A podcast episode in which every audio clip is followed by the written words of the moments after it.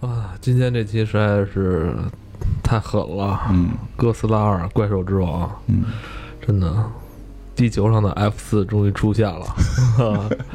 最大的 F 四每次看到巨大的东西，我就有一种非常充实的感觉。是吗？那你得用 IMAX 看。嗯今天咱们来聊聊哥斯拉二嗯怪兽之王。哎、这部电影非常期待啊、咱们之前在去年的这个时候，哎，前年前年了，前年的这个时候，嗯、跟大家介绍过《金刚骷髅岛》，嗯是吧？但是在那一期节目里边，咱们并没有提太多哥斯拉的内容。嗯，对，嗯，就稍微提了一下。哎，其实就是一直在等着这哥斯拉二上映的时候，嗯咱们好好可以聊一聊。嗯，哎呀，那会儿就预见到要做这么长时间了。太棒了，真真是太棒嗯了！就是你特开心，我我不能用开心这种肤浅的字眼来形容此刻的心情，我就是有一种特别充实的感觉，嗯你觉得满足，要变大。我就感觉特别的满足，诺兰式的喜悦，非常期待这部电影。这部电影现在的预告片跟它的海报以及这个所谓的嗯剧照啊。就非常令人兴奋，嗯质量做的非常之高啊，嗯是不是？对，这个因为据据说就是那个宣传的主要的那个那个叫什么观点，就是这个说法，就是说有将近呃四十分钟是看你看不到人的，我们只有怪兽。哦，这是就对了这这是最棒，这是最棒的。对，谁要看人类？对，而且这次，呃，很明显的，《哥斯拉二：怪兽之王》是将要开启这个帝王计划哈，嗯嗯要真正的要把这个帝王计划要搬到明面上了。之前都是片头啊、片尾的一些隐隐约约的一些文字资料出现。对，因为我得到一个就是坊间传闻，就是说这个片长一共是三个小时，但是现在我们知道片长就是公公布的上映版的片长是两个小时零十几分钟。然后刚才金花说有四十分钟是看不见人的，有可能那四十分钟就被剪了，你知道吗？合着看半天看不见怪物是吧？所以就是，但是但是后来呢，就是也有人跟我说说，你想想这个华纳的外号是什么？啊对麦碟华嘛，它很有可能会做成那种收藏版，就是一刀未剪收藏版，然后去卖碟。嗯所以就是，反正就瞎，刚才那肯定是胡扯啊，就是肯定这个片子是以这个怪兽对战为主，嗯而且这次出现的怪兽是四只，就是现在已知的就是四只，非常精彩，非常多。对，这四只应该是他这个帝王计划里边，呃，可能之前就出现过，或者之前在这个故事里边就出现过，但其实他这帝王计划一共有二十只吧，二十多只啊。现在就是帝王计划已经曝光出来的，一共有十七只，而且帝王计划里这些怪统一称呼叫做泰坦。你说是，哎，我记得说是二十个死仨了嘛，已经有三个死了。对，就算是那个三个死了，一会儿蛋挞会讲到，我们看见有俩死了，还有一个是隐藏死的。嗯，包括什么这二十个名单哈，泰坦这二十个泰坦名单都非常详细，嗯。呃，甚至它还有一个网站，嗯。是帝王海运什么公司哈，它那个网站就是 Monarch Science，就是帝王科技这个网站，哦对对这是他那个就是君主计划的官网，它是以这样一个网站展示出来，嗯。而且这里边它的宣发手段也应用到了 ARG，所以一会儿我会给大家带来一个就是科洛佛式的爆料。国内也有很多朋友去关注了这个网站，说嗯。哎呀，今天那个基顿在哪儿又出现了，说他那个网站都是好嗯会经常更新哈，对他那个网站是这样，就是因为我现在已经是他们的那个就是哦那个那应该叫什么？就是调查员，民间调查员，嗯。他那个网站上来以后，会有一个就是民间调查员的征集计划，然后你点进去以后，呃，你在他那上面进行一些注册，你就可以成为他们的民间调查员，然后同时会给你开放一级权限。他们的权限一共分三档，然后第二档就是 Class Field，然后第三档叫 Top Secret，然后你通过需要完成一些任务，开启所有的你你的就授权，这样你就会浏览到所有的资料。一会儿我会把这些资料跟大家进行一些分享。嗯，他你现在已经是最高级了。对，那我接下来咱们就可以称呼他为 Agent Egg，你是 Agent Golden，好不好？好，你们都是 Agent，我都是 agent 了。咱们先跟大家介绍一下这个所谓的这个怪兽宇宙哈，嗯这怪兽宇宙应该就是君主这个计划，对，实际上是这样，就是这个哥哥斯拉，一会儿我们会聊到，就哥斯拉诞生啊什么的。这个就是说，哥斯拉这个东西，其实在日本挺火的嘛，然后已经它成为了一个日本的这个文化符号，一个文化的这个潮流潮流象征。然后它在美国其实也很火，像漫威里就是就是曾经拿到过版权，《复仇者联盟大战哥斯拉》，然后《X 战警大战哥斯拉》都哦都有过，变形金刚、变形金刚啊，什么这个特种部队啊，里边也都提到过哥斯拉，所以哥斯拉在美国一直挺火。对，哎，然后九八年的时候，应该是九八年吧，美国就买了版权拍了个哥斯拉。其实我们小时候，就是咱们咱们这个这个中国小朋友小的时候，八零后最早接触哥斯拉，应该是那版有让雷诺演的，所以我们对于哥斯拉是有一个从一开始的错误认知，因为那个。是什么日子？是觉得他是一个反派，是不好的，不是，吗就是说他长相，从长相到能力哦到一切，然后因为正式的哥斯拉粉丝认为那个东西不是哥斯拉，就哦是美国、日本都不认为是。就是他那个最逗的，就是他拍了一个这个九八版哥斯拉以后，效果跟那个七零版跟就是七七级版跟八级版的那个金刚一样，就是两边都不讨好。对，就是日本粉丝、美版粉丝都不喜欢他。而且更逗的是，连东宝自己都疯了，就是就是你弄的啥玩意儿啊？然后最后说，登报在二零零一年的时候还是什么时候，他们有那个就是他们拍的新哥斯拉里边就有，就是就是就是全世界讨论，然后美国说这个九九八年哥斯拉打过我们，日本人就你那不是哥斯拉，就是就是这样。然后到了那个到了零四版还是哪版，就是那个那个最后战役的时候，就哥斯拉。跟各种怪兽对决的时候，那个九八版的哥斯拉，就是他们现在改名叫斯拉，或者有改名叫库斯拉，就是要跟哥斯拉区分开。酷酷也他撕了。他是第一个出来跟哥斯拉打的，让哥斯拉瞬秒，就是 就是那个是这样，就是因为 两边粉丝都看不过去了，就是说这个叫哥斯拉太丢人了，就用了一个台湾的音译叫库斯拉，就库斯拉是当时台湾对九八版的一个音译，嗯是这样。对，然后说的东宝自己管那个叫斯拉，然后就是他也作为了一个就是他们承认的怪兽，但他是美国以为他是哥斯拉，实际上他不是，他也出来跟哥斯拉对决过，哥斯拉大哥用了五秒之内就把他给打死了，就是就是嘲弄了一下当年的这个九八版。因为那个九八版的所谓那个库斯拉确实能力不行，因为在整个这个哥斯拉这个故事架构里边啊，就是会肉搏的。是最弱的，对 对对，因为最后这个就是在哥斯拉的这个体系里边，就有几大定论。第一个就是对波必输论，就是跟就跟我们的男男一号就是哥斯拉对波的，最后都得死，这是第一个。然后第二个叫这个吃瓜无敌论，嗯就是在一块儿就是在旁边吃瓜这些群众一定没事儿。就是有有很多种论调，所以就是所以就是他们在拍这个的时候，等于也是就是折折那面儿呗。对你把我们这版权拿走，你拍成这德行了，那我们肯定不乐意。嗯，我们就上来弄死你。对，而且它确实完全不符合哥斯拉这种设定。对首先从外形，然后到他干那些事儿，嗯然后再到他的能力，完全不像一个哥斯拉。对，还产崽儿，怎么说呢？就是之前的这些都不太成功哈。对，就是九八版那那那版美国的，因为美国实际当时是按照好莱坞的玩法，按按一个灾难片拍的，但实际上哥斯拉从第一集是个灾难片，后边就不再是灾难片了，后边是类似于宠物小精灵养成系的这种感觉了，就是后边很多很幽默的地方，就是说，实际上我们小时候理解哥斯拉是个大大恐龙，是个大蜥蜴，其实那个基本上是来自于九八，就是九八版美国的那个设定，我们的认知。但后来慢慢的就是说对这个形象有认知之后，去看了日本原版，就会发现不是这么回事儿。其实哥斯拉这个这个是是能发波的。这是哥斯拉的常态，它不是说逼急了发，它从第一集出来就可以从嘴里往外吐吐这个能量。这个据说一个错误的叫法，当然有的听起来很酷，叫能量吐息。但是这个专业人士说这个是错误叫法，这是美国犯错了，应该叫这个什么放射热线。那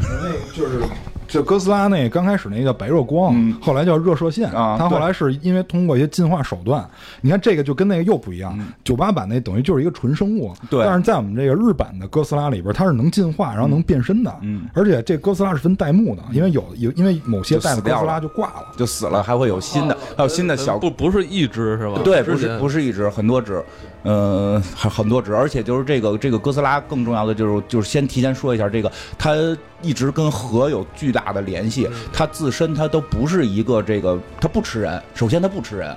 它不需要吃人。因为吃人，你这有有就是怎么讲？你吃人这个就是补充什么脂肪、蛋白质，我们不需要，因为哥斯拉的核心是靠这个这个核核核核裂变跟核聚变，就是它的心脏是一个裂变体，就是到有一代的时候已经变成聚变体了，就是它那个能够通过生物让自己体内产生一个小太阳，就是它体内实际上是有一个反应堆的，你可以这么理解。生物反应堆，你说？生物反应堆通过生物的方式能够把这东西聚聚合或者这个裂变，然后所以它能往外喷射线，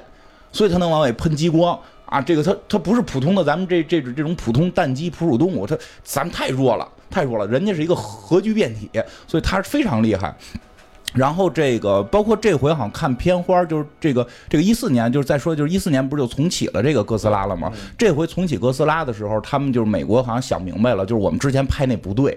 哥斯拉不是个灾难片儿，哥斯拉是一个打架片儿，我们得按打架拍，所以对吧？巨型宠物小精灵，对吧？他们把宠物小精灵能拍成侦探片儿，对吧？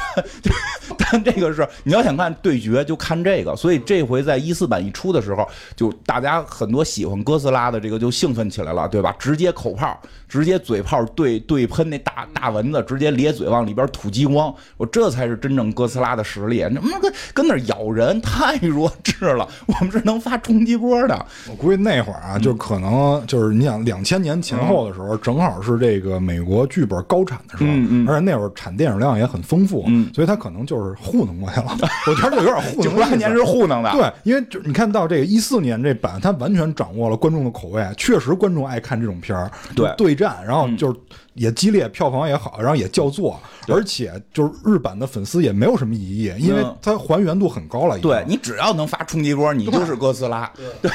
然后呢，这回呢，就是就其实金刚就是说拍这个，然后后来不是拍金刚骷髅岛了吗？这个其实那会儿大家要知道，这个是要有宇宙了，但当时还没有特明确的联系。我记得好像金刚骷髅岛最后的彩蛋是有几个怪兽的图像出现嘛？其实有，就是它这事儿是这样，就是为什么我说这是一个小 ARG，因为它的线索就是除了。彩蛋以外，在他那个片里也有点君主计划的网站里边就明确提及了，这是一回事儿。那这是一回事儿，对吧？所以就是其实因为这个从从这个片儿外跳到片儿外说，他是从东宝把另外三个非常著名的怪兽，这个拉顿、摩斯拉跟基多拉给买到了。所以呢，这几个怪兽，我我记得当时我前两天回听了一下咱们之前的这个这个节目，好像是是聊一个直播节目里都都听了聊也聊到过，就是我们猜可能。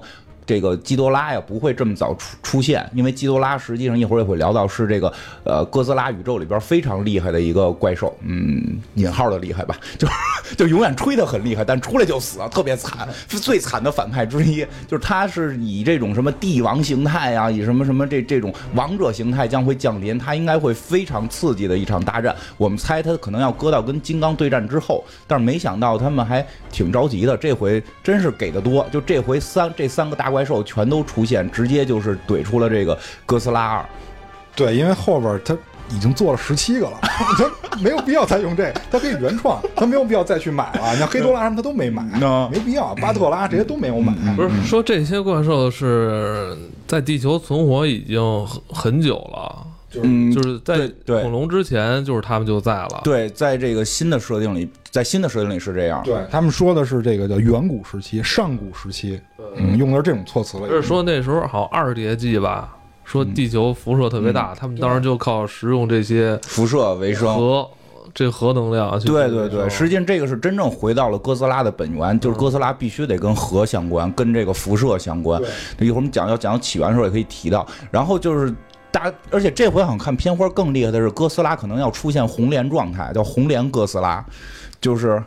就是类似于我们小时候看那个数码宝贝要进化了，哥斯拉超进化，红莲哥斯拉。对，因为就是在日本里边，哥斯拉进化往往都是因为一些外因导致的，但是这里边他没说怎么进化。对，不知道呢，没看呢。对，因为但是就是说之前那个。日版拍的那个一六版的那个叫新哥斯拉，也叫也叫真哥斯拉，那个版本的那个哥斯拉出来是红莲状态。没有，对，那个是红莲，就是正正经八百的红莲状态。就是这次这哥斯拉变成什么样不知道，但是现在可以说看看片看片花看预告片是有已经红了。对，但是就没说怎么变的，对吧？对，没说怎么变的，因为变法跟日本是不一样。因为是这样，日版的那个哥斯拉其实他们基本上都是每一个故事看起来是相连的，但设定老变。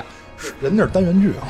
但是对对，你看起来是能连着的。有时候主要是你看还连，说那年那年他又来了，对吧？那年那年我们还还还把他打败了什么的，看着连，但是设定又老变。他其实到底怎么能红莲也不一定。就说一下这红莲状态，实际上是哥斯拉能达到一个战斗力非常高的状态。他体内的这个据说就是体内从裂变变巨变，然后能够释放特别大的这个强大的能力。但是就是在这个除了一六版的哈，之前的那个那个还红莲过一次，那次红莲基本就是。是要死了，那次是因为火山，然后不是是跟一个敌人打，我记得是。然后那次是因为火山，完最后他那个体内的熔炉相当于可以理解为超载了，啊是对对对，他要那个他要那个溶解嘛，就是他他要死掉了，他最后能进入红莲状态，所以这回一一四版哥斯拉如果要红莲会不会溶解，其实也会是这个一个一个看点吧。就是就其实哥斯拉会会化掉的。我觉得应该不会，因为按美版这次设定，这个哥斯拉应该会一直打到位。一直打到位我觉得我觉得不至于。那可能还冷却了，对就是就是红莲之后，赶紧人类帮着来冷却。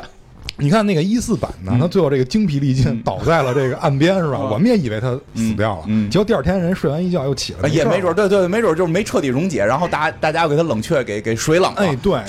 他能恢复啊，就是它有很强的自愈能力。嗯嗯因为这个，我觉得就是设定它跟日版应该是一样的，嗯但只是剧情不太一样。因为日版里边就是哥斯拉大战的很多怪兽，嗯经常把哥斯拉洞穿那种，嗯就穿刺了。人能养，对，然后人就自愈了，所以这没事儿。对，没办没办法，体内是核能，对，所以就是这个，你不能按咱们这个生物学去理解。啊，有道理，有道理。我觉得只要在现场没打死，他红莲了也无所谓。对，对，都可以，就是熄火呗，到时候，嗯到时候熄火呗。说一下，其实真的就是他这个红莲状态，其实大家如果去看的话，会是一个应该挺漂亮的。它就是它是指它体内开始溶解之后，哎，有点跟那个谁死亡之翼似的，啊，对对吧要裂了，就是胸部跟腹腔会有一个红红色的透亮的对，它要裂出来了，体内这个太高温了，然后要彻底的这个从体内给给碎出来，然后它身上会冒气儿什么的，然后再打出的这个激光，就是就是最早的时候，它最早黑白版的时候只能是白光嘛，对。所以到彩色版的时候基本上是蓝白色的。那，叫螺旋热射线。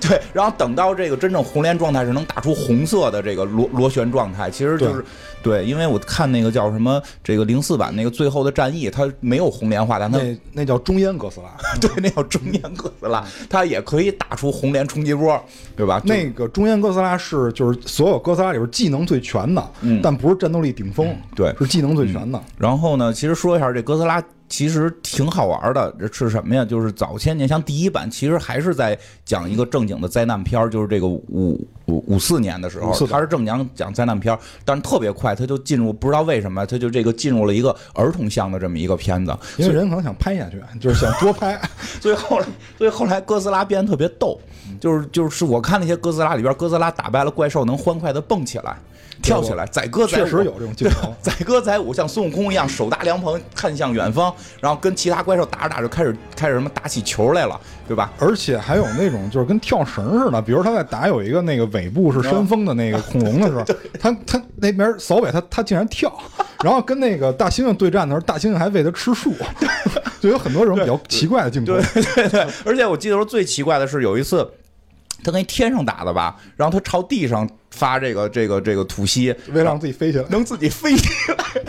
然后能自己自己倒着飞，就是自己在天上，然后朝前就是朝后发冲击波，它就像飞机一样啊，能飞出去。对，这就是钢铁侠那个原理嘛，对吧？往地上喷能量就能才能让自己飞嘛。对，所以哥斯拉实际上，实际上哥斯拉到后来，因为它是那种特摄片儿里边钻人嘛，它为了打斗效果，其实做了很多，就是有我觉得看着有点像那个日本摔跤或者美式花式摔跤似的。就我觉得大家有的时候觉得他就是他们当时老百姓们觉得可能他其实没那么真了，已经没那么真。第一集时候还是奔着恐怖、奔着真实拍的，到后来没那么真了，那大家看的是个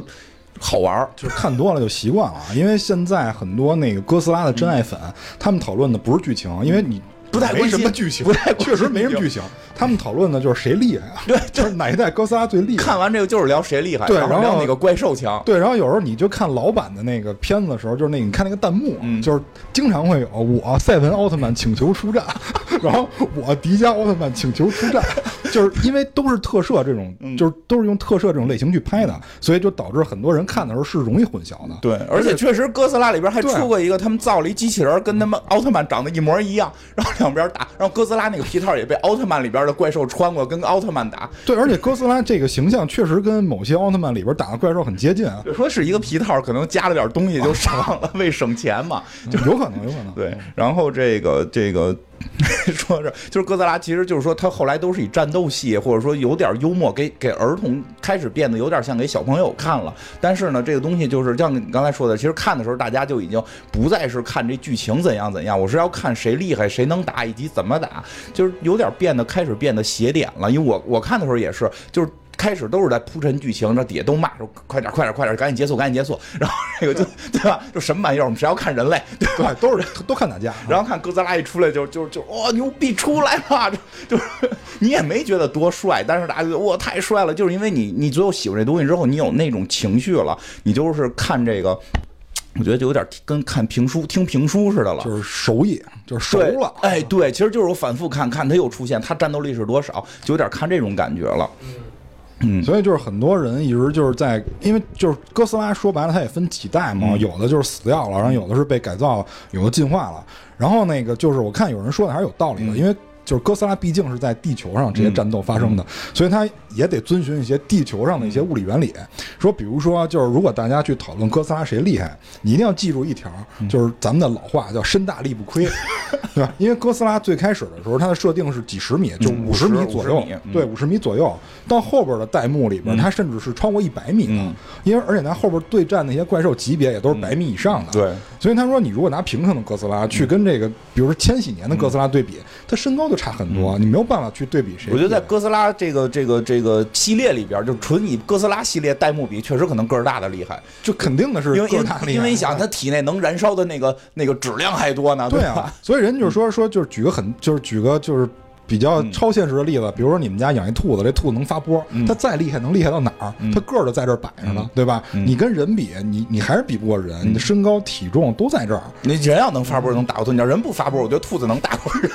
对吧？就是人就是肉搏就可以能肉搏过兔子了，就就就类似就这意思。嗯，然后这个说一下这回要出现的这剩下几个怪物吧，因为那个刚才我们聊也聊了，跟那个跟这个 A 侦蛋这个聊了，就是说可能。他猜测未来的那个，除了这几只怪兽之后，未来的怪兽可能就会是原创怪兽了。对，对，但是这几只怪兽还是明确是从东宝买买过来的。然后东宝买过来的这个号称这个三大怪兽，就是这个东宝一直号称的三大怪兽是哥斯拉、摩斯拉跟拉顿。然后呢，还有一个就是他们的常年的这个敌人，就是这个这个基多拉。基多拉就是应该是反派里出场次数最多的了。对对对，就是各种拉嘛，好拉坏拉嘛，就是就是在这哥斯拉大概说完了，说一下这个这个摩斯拉。摩斯拉呢，就是一个大扑棱蛾子。对，一个巨大的扑棱蛾子，据说这个展开翅膀有能有二百来米，这个特别逗。这个蛾子，反正你初看吧，你也不觉得好看，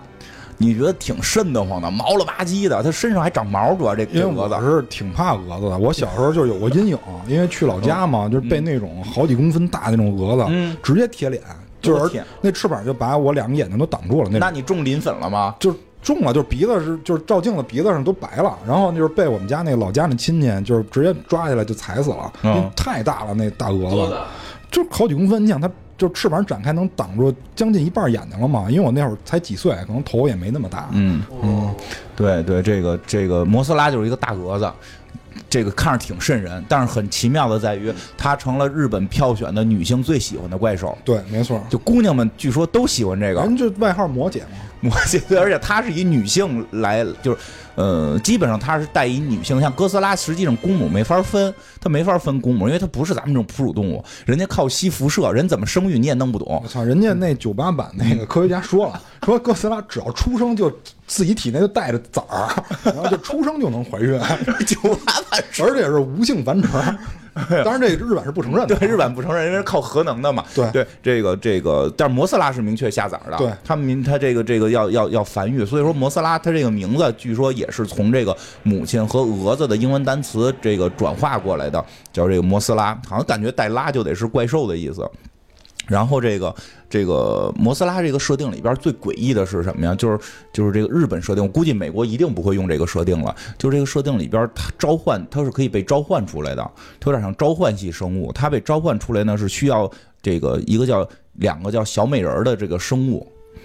这个小美人儿就是说他们呀，这个最早设定里边，说实话我没找着最早第一集的摩斯拉，但是我看后来的所有的就跟摩斯拉相关的剧里边，包括哥斯拉剧里边，如果带着摩斯拉都会有这么玩意儿，就是两个大概三十厘米高，就是就是水杯这么高的俩小人儿，人活着，跟那个跟那个小小人小人国是那小人似的啊，会说话会动，是俩女孩，看着跟双胞胎似的，这叫小美人儿。这俩小美人儿呢是这个据说出生在婴儿岛，他们是这个这个摩斯拉是守护这个婴儿岛的，然后据说第一部里边是小美人啊被人类发现给掳走了，所以摩斯拉去救这小美人，所以才在东京打的。然后据说这个摩斯拉的最辉煌，就是这个第一部就诞生了一个什么辉煌战绩，他在东京塔上敷了个。就是下了个崽儿，说是还是结了个茧，结了个茧。然后呢，这个是第一个开始毁坏东京塔的生物。然后这个 这俩小美人就特别奇怪，后来就是总会在这种片子里边出现，他们就是能够唱歌的方式，或者画一个图形的方式，把摩斯拉给召唤出来。所以摩斯拉是这所有这些怪兽里边，到现在就是说，在日日本这个剧里边，他是这个正面人物，他他一直是正面怪兽真不是。啊。我我有我有一个反例，啊第五代摩斯拉曾经把能量给过基多拉，为了打哥斯拉。呃那那会儿那不那会儿那个基多拉是个好的，不是，就是他那那场那个，我记得没错，那个片名就叫《哥斯拉叉摩斯拉叉基多拉》，是因为摩斯拉第五代、嗯第五代摩斯拉把能量供给给了基多拉，基多拉基多拉变身成了千年之龙，然后才跟哥斯拉打的。那那我记得那代不有一集有一集是是有是那个是什么三大神兽，那主要那集那集基多拉是好人。那集就基多拉唯一好人过一次，人不是一直是坏人，不是基多拉就是坏人，人也好人过好。吧，咱们不就设定的就必须他得坏？他有他有一集是好人，是是有一次摩斯拉把能量给他了，那集可能是他好人，反正摩斯拉基本上没没坏过，就是但是他有被控制过因为在日本里后边都出外星人了，啊控制各种拉。啊，控制各种拉，摩斯拉有被控制过，这个是有的，但是它就是从根儿上是坏的，它没有，它一直是以保护人类为主，或者说保护那个小美人为主，但是如果人类跟小美人之间发生冲突，那它可能对于人类来讲就是坏的，因为它要保护小美人，但我估计这回的这个这个这个电影里边不会出现小美人这个设定，对吗？不会吧？？没有小美人这设定。这我这要有就疯了，就是。从预告片儿到我现在看的资料，没有小美人儿，估计他为了保护小十一，因为这个预告片里有一个是摸他头。啊，啊，预告片里有一个小十一摸摩斯拉的头哦，有这样一个镜头。嗯，不是，如果要不是我主要觉得这设定里边，如果要带着这个这个小美人儿，我估计光讲小美人儿怎么来的，能他妈讲三集，因为我至今我也不知道那东西到底是怎么回事而且那东西估计他也没买版权。啊！是，就太奇怪了，就是有但是日本设定里就这样，就是就人就是有两个这个三十厘米高的小人儿，然后在人类世界出现，大家也不新鲜，也不奇怪，对吧？因为反正每回莫斯拉出来，他们都出来，也是都有那么大的怪兽了，啊有俩这么点儿的小人类。而且一直伴随他们生活了这么好几十年，无所谓了都。对，那个小美人儿还一代一代的呢，说每代都是当红的女明星才能演小美人儿。对对，所以这摩斯拉呢，而且再说一个，这摩斯拉，包括我们这回看那个预告的时候，好多喜欢哥斯拉的这系列的这个这个这个朋友都在弹幕里都说了，就是就是这个摩斯拉要牺牲，就是因为摩斯拉的惯例是得死。摩斯拉每回他都也不是每回吧，他经常就死掉。他有一个飞蛾扑火的一个技能，他可以他浑身化成一个火凤凰的样子，然后撞向敌人，把敌人给撞死。但是他这会儿基本自己也会死掉。但是我看的几版里边，像哥斯拉大战摩摩斯拉这里边都是摩斯拉被哥斯拉给弄死了，然后摩斯拉下的崽儿能把哥斯拉打败。就是对，这是这又是一个定律，就是哥斯拉永远打不过幼幼体，对，但是能打过成体。对，摩斯拉就是你最好别他妈进化，摩斯拉不进化巨猛。这个据说现在摩斯拉的幼崽幼幼虫就是就是两个看起来跟这个大毛毛虫似的，它会吐丝，这俩东西毫无败绩。就未尝败绩，就是如跟哥斯拉打永远他们能把个，虽然说有时候是人类帮助，有时候是什么机器机器机器帮助，但是这俩人就没输过，对吧？摩斯拉每回都都经常让人给弄死，或者说他的技能，比如说这个着火，就是肯定就是死了，就是牺牲自己，飞蛾扑火。再有一种就是什么撒磷粉，然后磷粉据说要不然能给这个像基多拉这样的给给升级，给给治愈。仙豆仙豆啊，对，也可以呢让敌人迷惑，就是看他这个振幅不一样，能振出不同的粉来。然后但是说这粉振完了，它就飞不了了。说这跟昆虫界也是类似的，说这个粉你都震光了，它这翅膀就不能飞了。所以它当它震这个粉的时候，基多拉基本上啊，这个摩斯拉基本上也是属于这种消耗型战斗了。自自残。它自残型战斗，所以摩斯拉一直有这种这种自残型保保护型的这种身份，就是这个怪兽之母，号称是，对吧？不过这个就是因为我看了一下那哥斯拉那官网啊，嗯。不是君主计划网站，就是哥斯拉二的那个官网，嗯。就是它里边有一个特别逗的一小游戏，就是你如果登录了以后啊，你可以选择跟这四只怪谁组队。嗯。然后就好像是，如果你跟这每只怪组队以后，你看电影，反正就是据那个网站上写的啊，就肯定不是真的，就是说你能获得一些不同的感受。我也不知道这词儿怎么来的。就是你看你到时候想跟谁一头呗，然后就这里边就是呃 人气最高的，就是愿意组队最多的，就是百分之五十六的人愿意跟哥斯拉组队，然后百分之十九的人愿意跟基多拉组队，然后百分之十三的人愿意跟摩斯拉组队，然后只有百分之十二的人愿意跟拉顿组队。拉顿，嗯，对，因为拉顿真的毫无存在感，而且拉顿的就是日版的造型非常的沙雕，不是，他就像个大雕。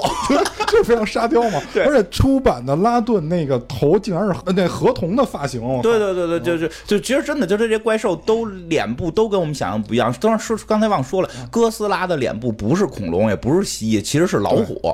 它是按老虎改的，它是按就是就是就因为它有明显更强的捕捕食性，它是按那种老虎眼睛长在正前边这种造型去做的，它不像蜥蜴，蜥蜴的时候眼睛会更往边上去。呃因为一直说那个哥斯拉，就是你看在九八版里边，他也说了是被就是那叫什么什么魔什么那个大蜥蜴辐射了以后嘛，嗯因为一上来片头就是有一个蛋被那个就旁边进行了一个核爆，然后那个蛋明显是被辐射波及到了，嗯。然后过多少多少年以后出来那么一玩意儿，嗯就是说，在之前的版本里，大家还一直认为是这个蜥蜴或者恐龙。对。然后没事儿，这一会儿我再说这个到底是蜥蜴还是恐龙的问题、现在说吧，啊。现在说啊，说到这儿了，嗯，行，我说一下，这他妈巨长，这个。就是在一六版里边，就是一六版日本拍的这哥斯拉里边，新哥斯拉里边，这里边有一个博士，这个博士在这里边就是没有真人出演，只是图就是有有图像对话。就这个博士就是呃发布了一个研究报告，这研究报告还真有，而且是那个长篇大论的，就是非常严谨那种文献形式。就是他就在这里边就是说这哥斯拉到底是怎么来的，就关于哥斯拉进化。因为之前有很多人说这哥斯拉是恐龙进化来的，然后因为因为这里边说的是这个 dinosaur。Dinosaur 是恐龙，说是恐龙进化来的，但是在这个教授里边，他就说了，这个关于恐龙的这个命名学是有问题的，说 dino 跟 saur 就这两个是拉丁的两个词根，就是就是说 dino dino 是这个拉丁就是希腊语的一个词根，就表示的是我看一眼啊，啊，就表示的是可怕的、强大的、巨大的，就是体型巨大的。然后 saurus 就是蜥蜴、爬行动物。他说恐龙是这两个词进，就是这两个词放在一块儿过来的。但是呢，就是如果是我们去看这哥斯拉的话，哥斯拉如果它那么早就存在的话，它是没有办法符合这个就是进化论的，因为据他举的一些文献来说，就是当时就是在古时代，就包括刚才艾文说的什么叫二叠纪、三叠纪那个时代，那个那会儿就是基本上是爬行生物的天下，嗯，但是它现在不是，它现在等于是能站立了，对，对，它现在等于是能站立了。其实它不是爬行生物，对，但就是说爬行生物怎么来呢？爬行生物就是因因为之按进化论来说，它又是这个海洋生物进化来的。但是海洋生物呢，是因为脊椎动物就是发展才出现了什么鱼这那这那进化来的。所以他说，就这个东西跟我们现在很多的就是资料也好，还是就是考古证据也好，是完全不相符的。所以他就是说，这个东西我们很难去把它跟我们常规所认知那些进化论放在一起。所以就是说，它是超脱于这个进化论之外的。但就是说，它在这个就是新哥斯拉这个版本里边说到什么呢？就是说有很多的这个就是核废料的那些囤积的容器是被袭击的。所以呢，也就是说，在这里边它很有可能是通过变异的形式，因为它袭击了这个核废料，明显是要吸收里面能量或者吃掉它。所以很有可能是通过一些进化论以外的，比如辐射，比如这种形式过来的这这这种生物，跟我们以前所对，跟我们以前所理解是完全不一样的。嗯，对，反正就不管怎么说，就是哥斯拉实际上就是之前的在日本的版本里边，它的脸没有那么像恐龙，它脸是采取了一些类似于真的哺乳动物的猎食的这种特征去去做的。就是你仔细看脸上有一王字儿，王字儿差不多没倒没有吧，但是这这个像老虎这个这种这俩大鼓鼓包这种，或者眼睛哦都朝特别靠前的这种这种方式，它这个还是还是接近的，但是也可能是由于当时做皮套没法把眼睛做边上去。因为 最开始版本那个眼睛特大，嗯而且就是比较凸。但是我们看这个就是近期的电影版的，对他他这个越个儿大眼睛越小了。哎对他因为那眼睛没长啊，这眼睛没长，他光长身子了，就就就跟孩子一样。那孩小孩儿眼睛跟你现在眼睛可能差不多大，他越长得他他他身子对显得越小身子越大，他眼睛没那么大了就。哦对吗？刚才因为刚才说了拉顿了嘛，拉顿其实早期说是按照翼手龙设计的，但实际上叫无齿翼手龙啊对但就是不是说他不要脸啊，就是他就是没有齿，叫无齿翼手龙。但实际上也做了很多改变，他不是真弄一翼手龙，那不就成翼手龙了吗？包括什么嘴里有牙呀，包括你说这傻傻屌造型啊这种，确实太沙雕了，就看着老觉得杨过一会儿就出来了，对吧？杨过跟姑姑就出来了，就是沙就是那大雕嘛，而且关键他有腿，你知道吗？这雕都有腿啊，雕都不是，他那个腿就跟人的腿似的。那那里边得站人。对，这倒是其实它真的有时候很多时候早期制作都是跟皮套有关，因为它是特摄片嘛，那弄俩咕哧你你怎么往里钻人？它不像它不像鸟类那种、啊那种腿爪它不是弯过，爪的，它它还是两个这个哎，对对对，大大粗腿，对吧？就是，但是这拉顿反正就是一直是个配角，就是据据据不完全统计，这么多哥斯拉呀、摩斯拉呀、各种拉的这个剧里边，带他名字的只有一部，虽然但是他出出场就是就是就是以他命名的，对，就不是还不是以他们，就是名字里有带着他，还不是说就他，你明白吧？就跟别人放一块儿的，对，联合主演。对，以他名这片子里边带他名的好像就一部，据说。然后呢，这个这个他能力其实真的就感觉没啥用，就飞得快，就呃，然后就是说，在有的版本里，就是说它的翅展特别大嘛，嗯然后就是飞过之处，就是城市会被啊对对对就被破坏掉。对对，被什么什么声波呀，或者说被这个震动啊，或者被这个风啊，对对对，能给破坏，就也就这样。但但就是说，这是对于咱们人类文明，但是你跟其他怪物对战的时候，这不太有用。对，没有用，这真的没有。人哥斯拉就朝地上喷喷喷气儿，人自己能飞，是 需要真不需要翅膀也能飞，对吧？而且就是这个说，但他曾经也这个这个类似于红莲过，就就身上着过火，火拉顿。然后火拉顿的时候说很厉害，但实际上这是一个特殊形态，它常规是没有这个状态的。所以拉顿一直是我不知道为什么大家那么喜欢他。我觉得那么多别的呢，还有一个叫叫安吉拉的，为什么大家不喜欢安吉拉呢？就是那你看，那安吉你拉斯了，那个就不是？那你看那个就是《宠物小精灵》里边那个就是什么呆呆兽，为什么有那么多人喜欢呢？就一个原因，你知道？一个原因。那最后拉顿选跟他组队那么低啊，我懂了，喜欢跟就跟我喜欢可达鸭一样，但你要让我组队，我也找皮卡丘，对对，你得找厉害的，你找厉害的。而且就还有一个原因，就我觉得可能是因为这个网站可能就是老美投票的人多一些，嗯。就是老美可能喜欢哥斯拉嗯嗯，反正我是真喜欢，就是我真对拉顿毫无毫无兴致。我每回看到出现，我都不理解为什么有那么多奇怪的东西，还就非把它弄出来。但是新版的拉顿还是很俊朗的。一一会儿我会说一下。真俊朗了，对，所以拉顿实际上这个就是拉顿、摩斯拉跟哥斯拉，号称这个三大怪兽，三大怪兽嘛，就是这三个应该是人气最高的啊。可能因为拉顿出场可能相对早一点儿啊，早早一点儿可能就是这个。这个，所以大家喜欢多吧，积攒人气嘛。因为摩斯拉出场也算比较早的，那后边有很多怪兽就是出场露一脸，可能就再也没有了，对吧？所以可能有这个原因。但是这三个怪兽呢，就是之当年有那么一部戏，就是这个这个忘了名字了，就是这三大怪兽在富士山之下遇见了一个遇见了一个三头龙的怪兽，这个就是。现在要讲到这个基多拉，对吧？就是早年间的时候，就在你在对这个系列不熟不熟的时候，纯看造型就觉得基多拉太牛了，就太喜欢基多拉了，对吧？黄金的龙头，三个黄金龙头，当然也有不是黄金颜色的，然后但是翅膀，但就是它是黄金色这个原因，我觉得特别沙雕，嗯就是因为远古英二，嗯。就因为当时那个第一版远古英二，就是第一版那哥斯拉是远古英二做的那个导演跟编剧嘛，嗯，然后后来做特摄导演，对，就是然后那个特摄特效也是他负责的，然后后来就是他等于一直延续拍了若干版本的这哥斯拉，然后就是有一版本他们说就是咱们得做一反派啊，嗯。完了就是说大概这个反派是长这样这样，然后有大翅膀，然后有这个粗壮的下下肢，然后但是没有手，嗯，对，这特别奇怪对，，没有手，然后有三个头，然后说那个你觉得他这个应该怎么做更更帅一点？嗯然后就问他说那这怪怎么来的？然后当时那个就是那个负责人设的人说是从金星来的，嗯他说那你就做成金的就好，就坊间传闻啊，我不知道是不是真的。太随意了就据。说就是远古婴儿就就说了这么一句，然后就给他定了就是金色随意。对，所以最早这个这个这个基多拉是个外星生物，是这个有什么这个。哪儿的外星人过来来地球惹路惹祸骗人啊？那些剧情不重要，人类的事儿都根本不想听。然后，反正最后他们就是从这个哪儿弄来了一个这个这个基多拉，弄了一个这个这个外星飞了一个基多拉，跟这个地球的这三个怪兽打，然后最后是被这三个怪兽给打跑了。这个这个打跑之后，这个哥斯拉好像是在那一步把他打跑之后，就在富士山底下高兴的蹦起来了，又蹦又跳，手大两把。但是你看，就把他打跑了，人家还是叫怪兽之王，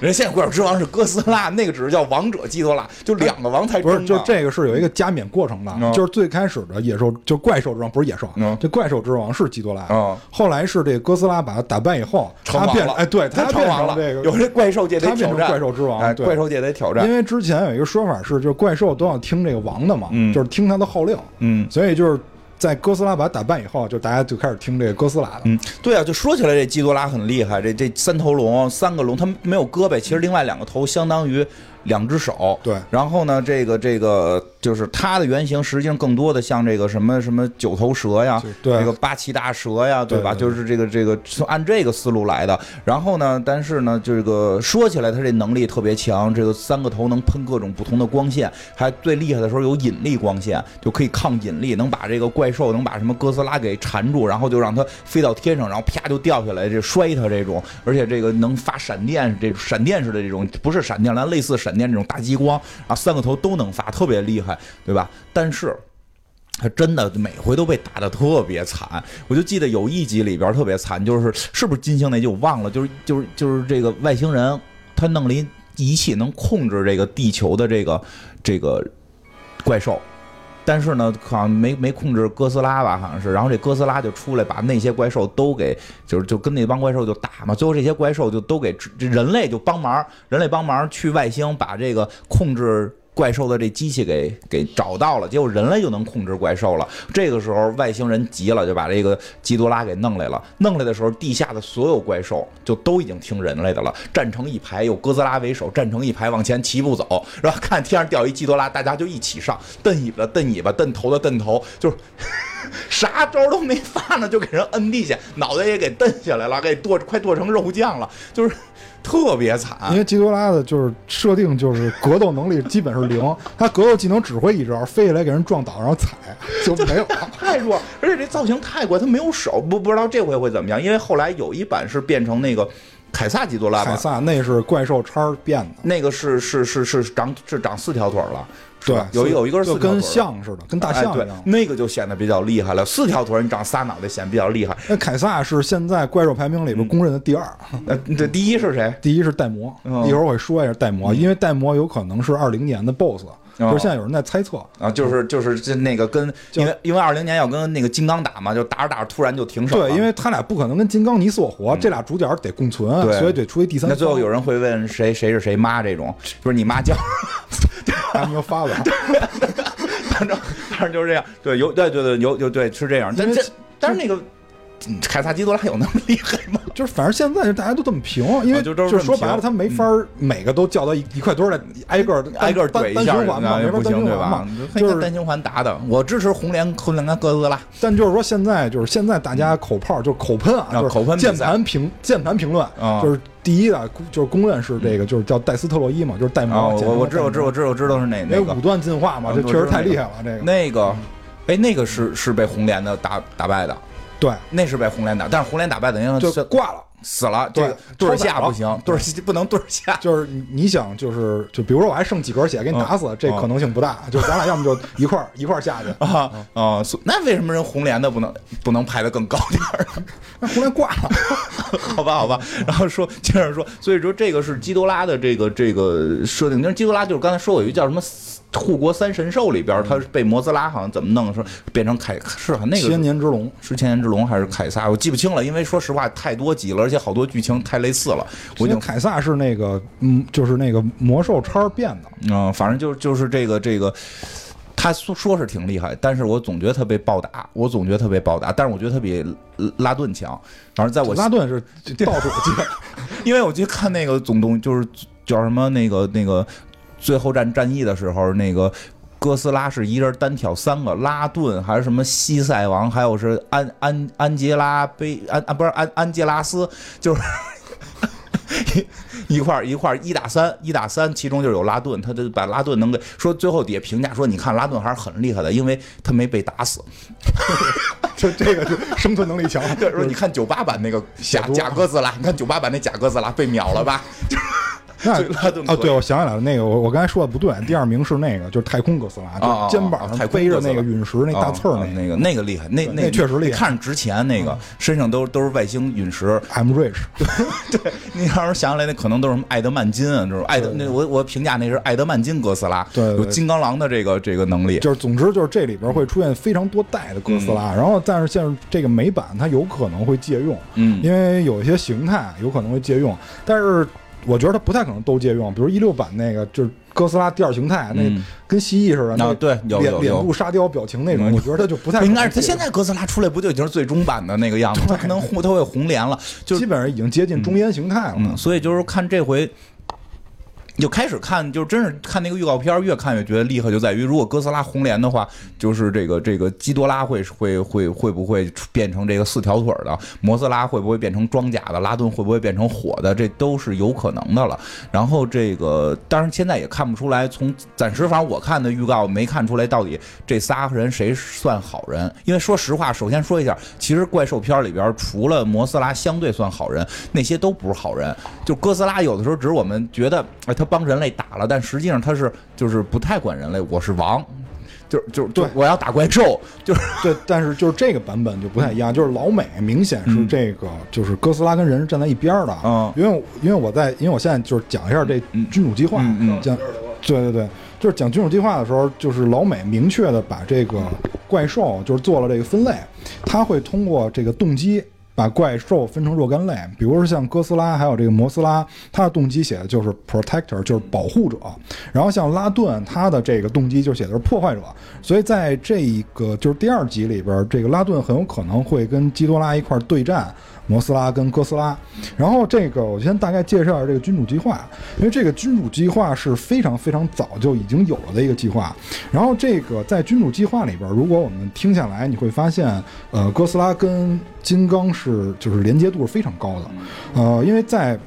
就是我们都知道，四十年代的时候，就日本扔，就是日本被美国扔过核弹嘛。然后就是在美国扔完核弹以后，日本确实也投降了，就是进行了一个压倒性的胜利。但是呢，就是在这个核弹爆炸以后，据称。在就是在一些海域里面发现了一些就是生物群，这个生物群在当时被称为死亡之群，但是这个死亡之群没有任何资料进行描述，就是现在我没有找到任何资料进行描述。然后在这个就是在这个五十年代的时候，据说这个艾森豪威尔将军下令，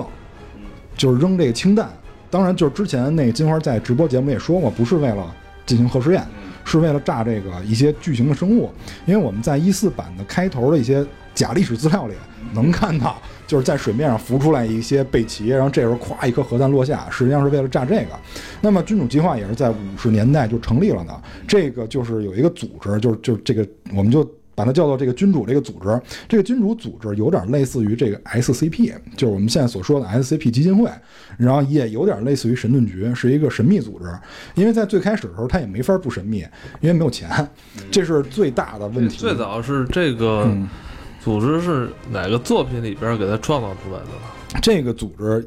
在文艺作品里第一次出现，就是在这个就是一四哎是在这个骷髅岛里边，然后一四版一四版的没有明确提过君主计划这几个字，只是在刚开始的伪资料片里边出现过一些镜头，出现过一些文件镜头，上面写的君主计划。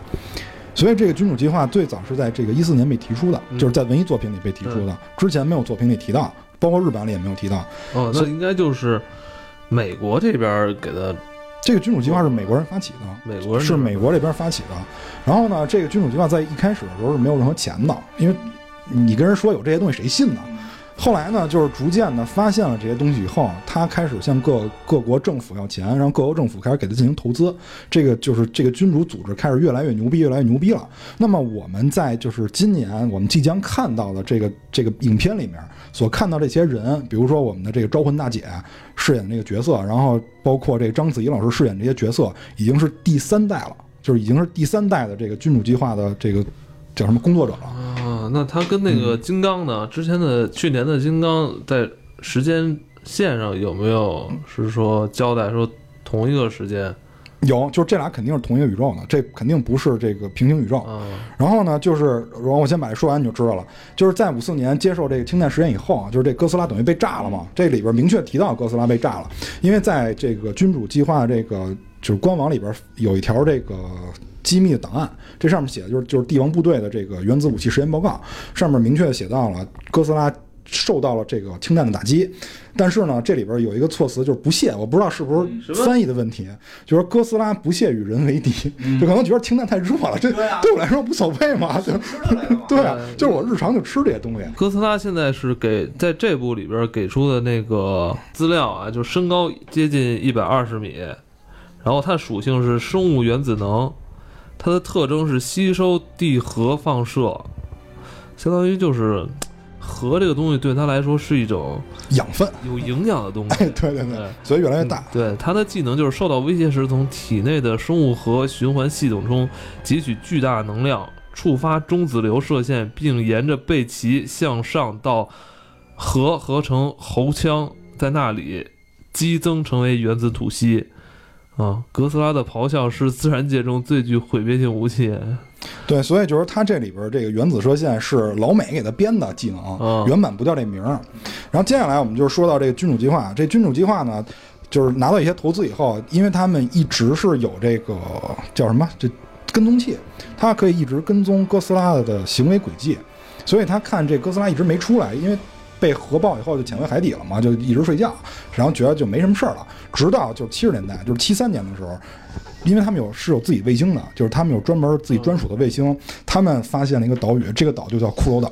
对，所以君主计划是在这儿把这个骷髅岛就是完全纳入到了这个就是哥斯拉这个体系里边所以他们是同属于同一个宇宙。然后君主计划就是君主计划的卫星发现这个岛上有可能会存在巨大生物，于是他们就找人去调查了。我们的这个之前所看的这个金刚这个故事也就诞生了。应该这个就是去年的金刚那一版的故事一吧？一七版那是一七版的17一七版金刚讲的就是这个故事。嗯，这为我是去年才看的。哦，就是这个这个就是七三年的事儿。然后他们上了岛以后，发现有一个巨大生物，就是这个嗯跟猩猩一样的，当就是当地人被称为是刚，就矿这对个名字。然后呢，就是金刚这个族群在当地就是被称为这个骷髅岛之神，而守护神，对守护神，而且在就是当年金刚上映那个设定里边，金刚三十多米，但是没关系，因为君主计划的人发现这个金刚只属于幼年期，青少年时期，对青少年时期。所以呢，就是到了这个九五年的时候，到了九五年的时候呢，他们就想去找这金刚，就是，呃，你可以理解为那个局长，局长就带着惊奇女士和那个洛基就去了嘛。去了以后就是，先生，哎，他们就他们就想过去，结果后来就是没弄死嘛，因为金刚确实太厉害了，没弄死。然后再往后，君主计划就发现了什么呢？就发现了我们一四版的这个故事，就是一四版的这个地下的一些震动。这个震动其实就是我们常规意义上所说的这个木托。这个木托解释一下，木托是一个缩写，就是 MUTO。这个木托是一个缩写，不，这个木托不是光指一四版里边打那两只大蚊子，它指的是未知的陆生的巨型生物。它就相当于 UFO 指的是不光是飞碟，指的是就是这不明飞行物嘛。木托是一个统称，哦，那你的意思是说，就是在他这世界观里边，木托就相当于是指的所有里边的那个反派，所有这些怪兽都叫木托。包括上一版哥斯拉里边，后来哥斯拉打的那俩蚊子，对，包括蚊子，包括哥斯拉，包括金刚，包括那个蜥蜴怪，统称全叫木托。金刚也叫木托吗？对因为金刚是我们的朋友嘛，对，就是木托的定义就是未知陆生巨型生物。哦，对我老觉得金刚跟他们有点格格不入，因为金刚应该算是一个哺乳类动物啊。是，但是你看，就是一会儿我说完了以后，你就知道，就是都推翻了，这些设定都不存在了。哦，然后呢，后来就是上映以后，一四版上映以后，老美那边反映了，就是这个木托的，呃，好像挺受欢迎的，于是就把木托这个名字赐予了那两个蚊子，那个族群以后就叫木托了，其他的该叫什么叫什么。哪两个叫木托了？就是一四版那两个大蚊子叫木托。哦哦，然后接下来的时间线就回到什么呢？就回到我们今年要上映的这个呃哥斯拉。那在这个哥斯拉今年哥斯拉上映之前呢，就是金花刚才说有一个隐藏死啊，就是在这个四月份的时候，也就在上个月，呃，发布了一个官方的漫画。这个漫画叫做《余震》，就 After Shock，叫做《余震》。这余震讲的是什么呢？讲的是这两只木托死掉以后，就哥斯拉把那两只木托死掉以后，然后就是人类发现还有一些异动，就是还有一些电磁波。就觉得这个事儿是不对的，不对劲，而且跟之前发现的那个电磁波很接近，就就觉得这个这个肯定是还是有其他巨大生物的，因为这个君主计划已经确认了，肯定有其他巨大生物。后来就出现了一只比那两只木托还巨大的、战斗力更牛逼的木托，还是那种外形吗？外跟那个外形一模一样。然后读者就把那个叫木托王，就是这木托王这个名儿官方没承认，就是读者给他起的，为了区别之前那两只。就说这个木托王呢，它的来源有两种，第一种就是内斗，就跟羊骨一样，一堆木托在一块儿对战，赢的那只就是木托王，就是我当王了。还有一种呢，就像螳螂繁殖一样，就是母雌性的木托下完产完卵以后，会把雄性的吃掉，吃掉以后它就会进化成木托王。然后这个漫画讲的就是就是哥斯拉会跟木托王进行对战，而且哥斯拉在这个漫画里是受到了重创的，因为这个木托王会一招狮子吼，因为在这个一四版电影里，我们也能看到。它会有这个口炮，就声波类类似声波的口炮。这个口炮发射以后，就是哥斯拉的背鳍原版的背鳍全部碎裂，因为一四版因为一四版的哥斯拉，它的形象非常接近零四版那个中烟中烟哥斯拉，就是通过背鳍的造型来看非常接近。然后我们再看到新版的海报，那个背鳍明显是闪光的，对，就是它是这个背鳍是后长出来的，就是被那个木托王震碎以后后长出来啊，的。你是说就上一版哥斯拉之后，嗯。到这一版进化了一次要要电影，啊，这之间是有一个漫画的，对这漫画是这次的前传，然后在这个漫画里，这次的哥斯拉进化了一次，因为哥斯拉经常会通过战斗打着打着升级了，然后就是进化了，那等于就是之前那他跟木托王这个这次战斗是赢了还是输了？赢了，他把木托王弄死了，最终还是赢了，对他把木托王弄死了，但是他背鳍全断了，全对，然后就又过了段时间，现在在电影再上映的时候，它背鳍就长来是新的了，而且是那种闪光的背鳍。然后接下来呢，就是这个君主计划，呃，我相信在这次版本里就是会和盘托出了，所以呢，君主计划放到明面以后呢，会把所有的设定交代给大家。然后在这个君主计划设定里边，所有怪的形象跟以前有非常大的出入，包括名称。嗯，因为这个我在呃君主计划那个官网里边发现，地图上非常多亮点儿，这个亮点儿就是以现在电影上映这个时间节点来看，这些所有亮点儿就是我们这四只大怪兽的行为轨迹。呃，我先从最南端的说起，就是在南极，在南极的一个亮点儿，那是显示的是基多拉，基多拉对，基多拉。然后这个地点叫做大蛇之墙 （Serpent），就是 The Wall of Serpent。这个大蛇跟我们之前说那个 Snake 是完全不一样的。这个这个 snake 一般说的就是我们常见那种小蛇，这个 serpent 指的是那种大蛇，狡诈的。曾经有有一个蛇以这个 serpent 命名，就是诱骗亚当夏娃那只蛇。哦所以这个蛇它是有智慧的、狡诈的，而且是有强力的，包甚至于可能有些神性的这种蛇叫 serpent。所以你看这一集所有的怪会往神话那边去靠，然后包括哥斯拉，不是说那个基多拉是外星生物吗？对，所以我就说这个日版的设定全没用了，全没用了。全没用了。因为日版的那个日版里边最怪就是每集设定不一样，因为基多拉被设定过成那个地球生物，有过，还有过什么白垩纪基多拉，所以就这个就是它只是以前常规是外星的，但是它也有过地球身份。这次的基多拉的官方给的这个数据啊，身高接近一百六十米啊，一展之后的长度不知道。出生就该像你说的，它是被发现吧，被发现在南极洲的冻土之下，它的属性也是生物电。然后它是迄今为止啊，发现地球发现的这些，呃，生物里边最生物里边是最大，而且是最强力的。嗯，而且而且我不知道为什么它会写拥有巨大拉伸力，不知道他没手啊，而且是吗它是明确表示三个头都有不同级别的认知的功能啊，并且都拥有独立思考的能力。嗯，可能那三个头能拉长了，然后 它的不翅不容易被蹬断。它的翅膀上的肌腱可与导电的躯体结合，产生局部风暴，导致平流层被雷暴撕裂。我这不就是那个《怪物猎人》里边的那个什么雷狼龙什么的那些吗？在君主计划里边，基多拉不叫基多拉，基多拉叫零式，就是 Monster 零。我我不知道他为什么起这个名儿，零号怪兽，对，他很有可能是为了以后的原创怪兽啊，就是在编码。嗯你会发现他这个很多怪兽两个名儿，就是就是君主计划的一个名儿，然后我们常规认知一个名儿，它这里边有一个分类，对，嗯、那这样就严谨多了。一种是代号，老百姓看到，一种是你们就是业内 agent，呦 哎你对对对们你们来说的。对像我们，我可以说摩斯拉什么拉顿，但你们不能这么说的。对对对，是这样。就是我跟那个 Agent Flower，我们确实有一个有一个代号一样的称呼，所以呢，这里边名儿是不一样的。然后包括最开始那个就是哥斯拉，哥斯拉在五十年代的时候，日本的那个名称就起叫 Gojira，就 G O J I，然后 R A 这个名字，它直接音译的是一个海龙的名字，就是。之之前日本有一些神话传说，就是在日本海域有一个海龙叫这个名字，他就直接拿过来用了。但是在这个美国上映以后，他就改名叫这 Godzilla。其实它这里边有一个 God，这个 God 也是跟神是有关系的。因为我一会儿会说，因为这里边会加入了一个中国人，就是陈博士嘛，就章子怡老师演的这个人。这个应该是你们的领导吧？这个呃，算是吧，就是 算是吧，因为我们是 agent，他是 doctor，你行政关系上没法说谁高谁低。然后呢，就是最关键的就是章子怡老师这人的加入，他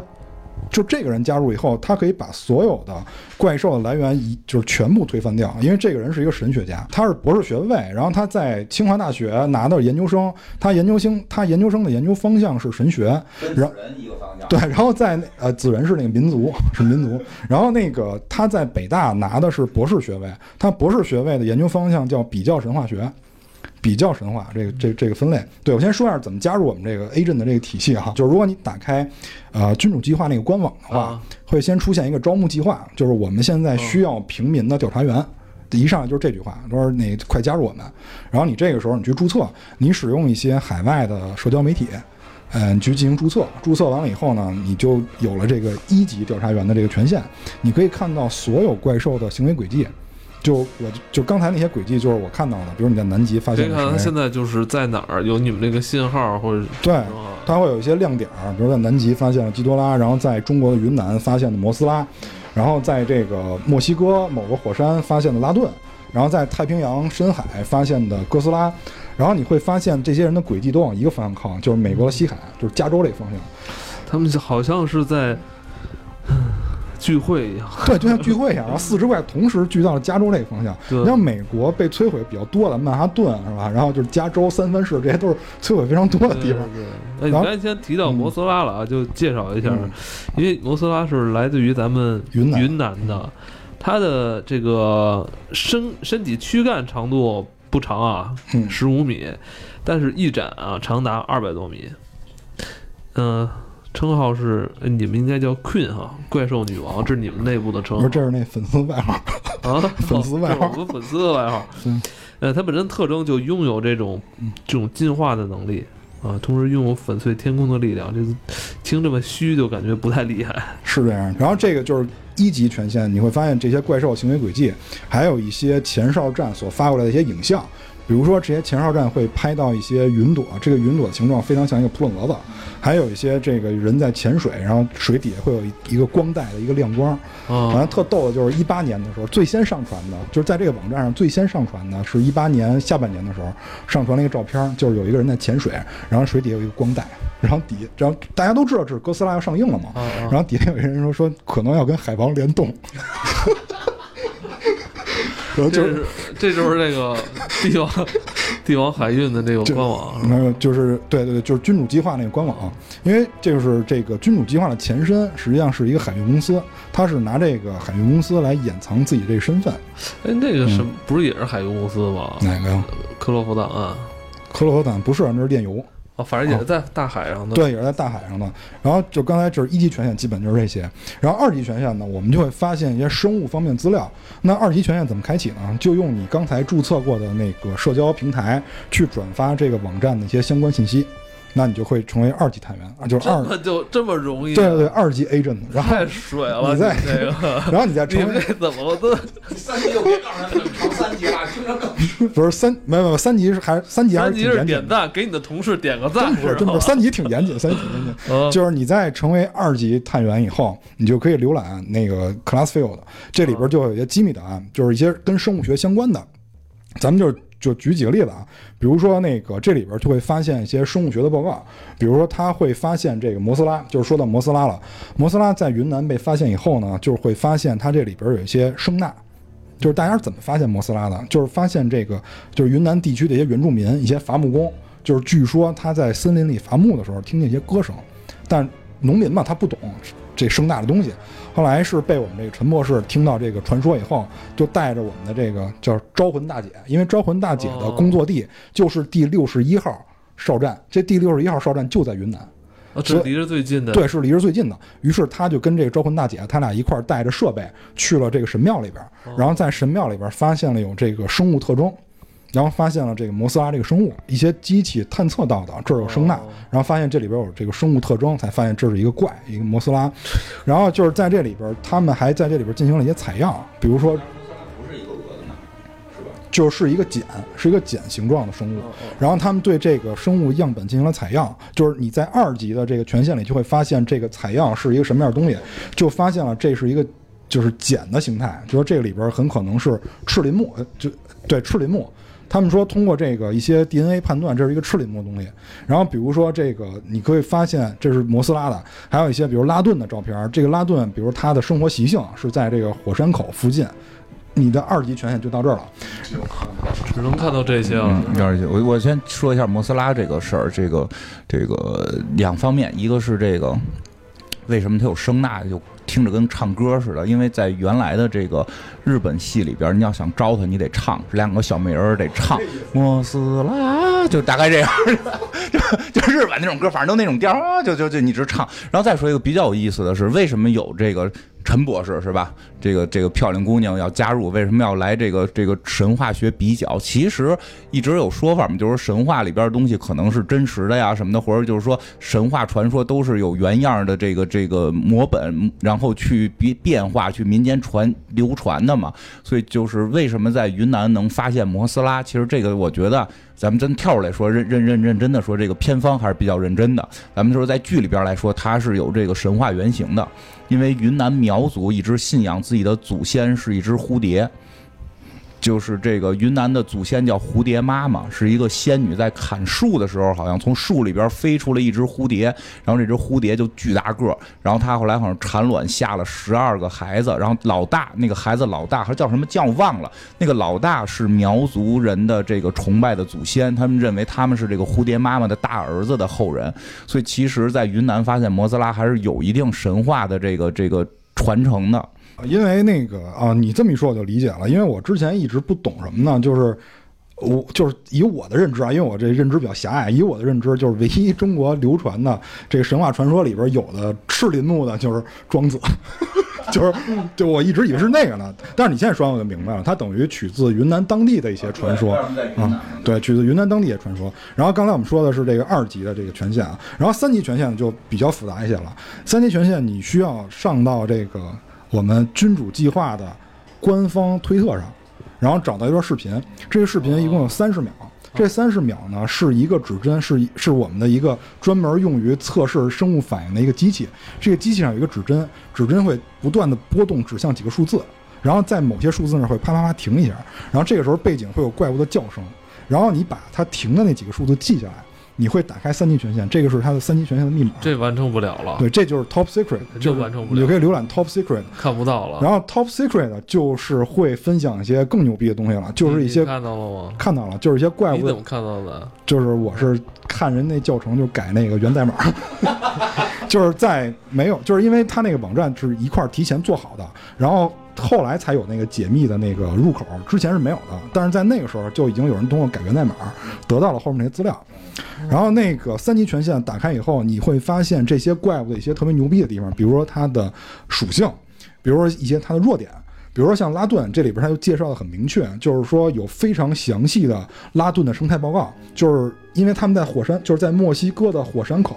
也有我们的一个哨站。然后这个哨站观测拉顿是长期在火山里待着的，而且这个拉顿，我看到了那个官方的设定集，在这个设定集里，拉顿终于不是沙雕了，它是一个鹰的形状，非常帅气的鹰的形状，非常像我们的那个凤的那个造型。但是在呃，因为现在正片没上映呢，我不知道在正片里是什么样啊。就是在设定集里看，它非常像凤凰。而且在三级的档案里边写的是拉顿在火山口底下生活，那个岩浆，呃，以及一些岩浆的那个灰质会贴合到它的躯体之上，形成它的护甲。也就是说，拉顿的就是在这个版本的设定里，它的护甲抗机甲能力是非常强的。而且在那个摩斯拉的三级档案里，你会发现他介绍了很多摩斯拉跟生物相关的东西。嗯，他说摩斯拉是有胸骨的，这个。我我不懂啊，因为就就是我知道咱们常规的蛾子是没有骨的，这个我确定。但是摩斯拉它在这里边说是有胸骨的，我不知道是是不是因为措辞跟咱们这有别的意思啊。反正他明确说是有胸骨的，这样才显得他厉害嘛。就就就确实是这样，就是说它不是普通的蛾子个儿大这么简单，对吧？它里边是有这个硬的骨头支撑的，对对吧？因为因为你看有些不严谨的这些这些故事，就说这蚂蚁能放大个儿还能活，它不就就会被压垮嘛，对吧？实际上它会被压垮，你必须得靠骨头支撑，所以这个摩斯拉是科学的，那挺严谨的。所以呢，而且这个摩斯拉呢会通过这个光，嗯。呃，它的光是胸部发出的，但是这里边它也很严谨，就是如果你是胸部发出的，那光线是很集中的。但是最牛逼的是它那个就是翅膀是可以反光的，它的光是打到翅膀上，然后翅膀通过反射可以辐射到更大的这个范围。这个光呢是，而且是有颜色的，因为它的翅膀是有颜色的，所以光也有颜色。说这个光是可以给人造成一些置换，置换，哎，对，置换，互枪，对，就是这种效果，就置换效果。打的时候你得闭眼。对，然后这个基多拉的这个三级档案就更厉害了，就是基多拉的三级档案里明确的分析到了，就是他们肯定是对基多拉的这个样本进行了一些采样，很有可能是在南极的。就是南极冰层下边就对它进行了一些采样，就说它的就是真皮层，就说这基多拉的真皮层是就是明确含有金这种物质了，就 gold 金这种物质。看来是要金脑袋了。那为什么它有金？对，这里边他又解释了一个特别严谨的东西，因为这里边所有的博士都特硬，这学科都特硬。这里边就说它这个金是有一定的就是电容作用的，就是它为什么能放电？就是这个金是有电容作用的，有道理。这诺兰式的怪兽了，已经。对，而且就是说，在这个就是第二集哥斯拉这里边，如果说基多拉呃就是长期的或者说快速的掠过我们的对流层的话，因为对流层里边呃平流层啊对平流层掠过平流层，平流层里边是有些电子的，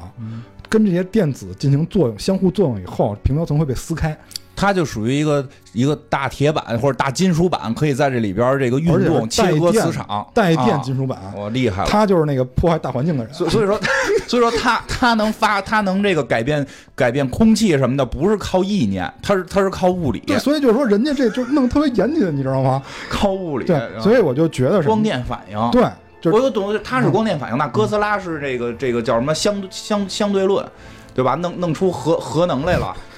核核能跟相对论有什么关系？反正总之就是说，他在这里边把很多之前看起来不合理的地方就弄得很合理，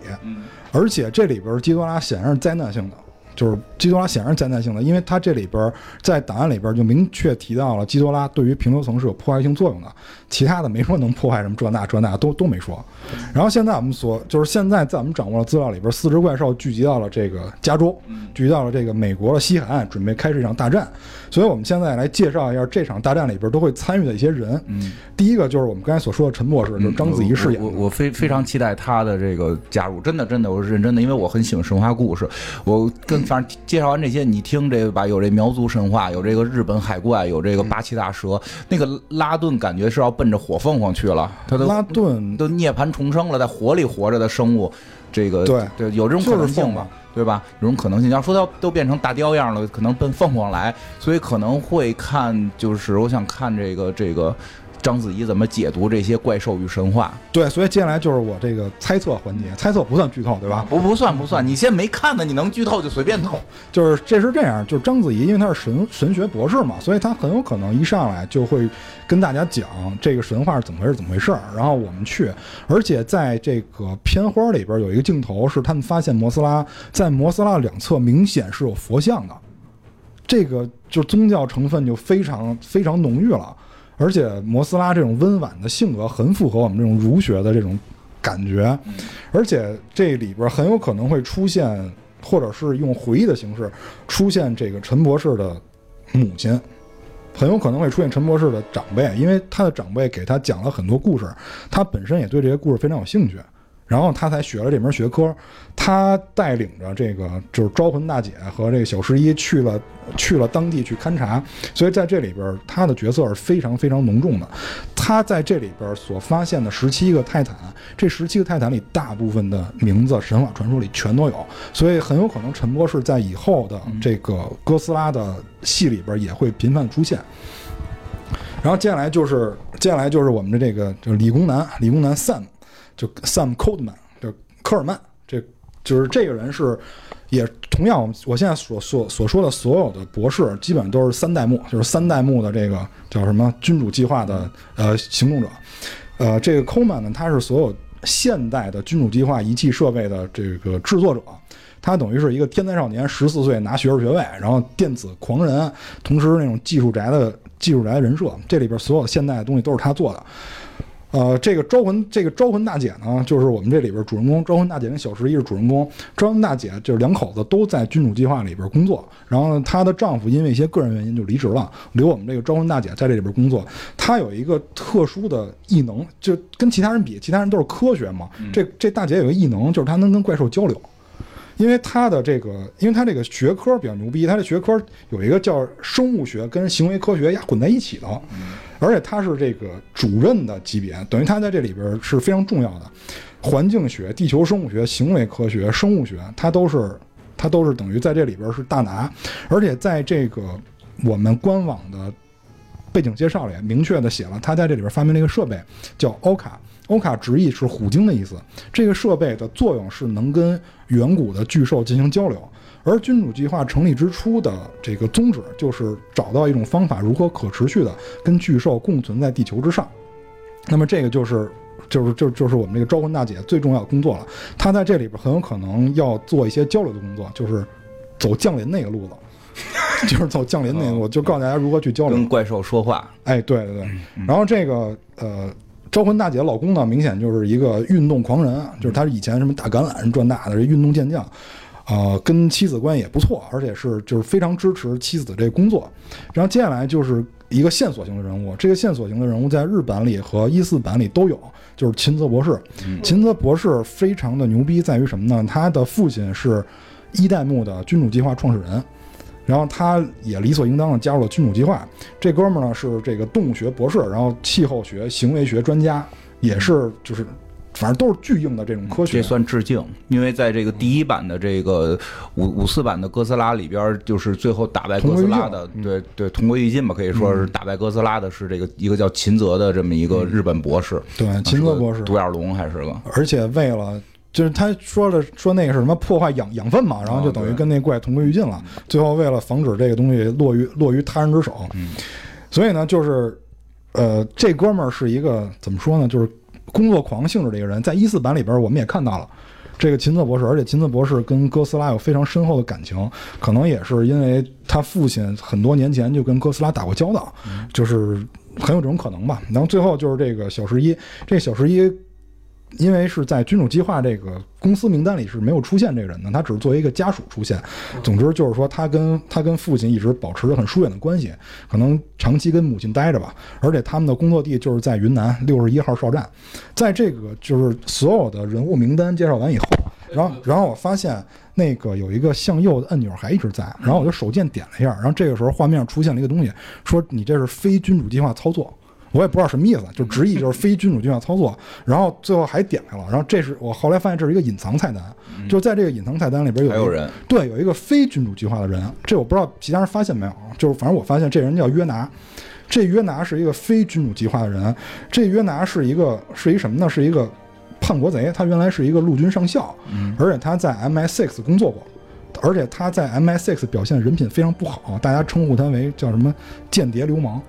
就是这样一个人，是个间谍。那你们同事是吧？不是我们同事，他是他是军情六处特工，而且他是英国军方的人。他之前就逃逸了，因为他犯了叛国罪逃逸了。为什么呢？是因为他经常就讨论那种，也不是讨论嘛，就是他经常你说的搞那种政治动乱，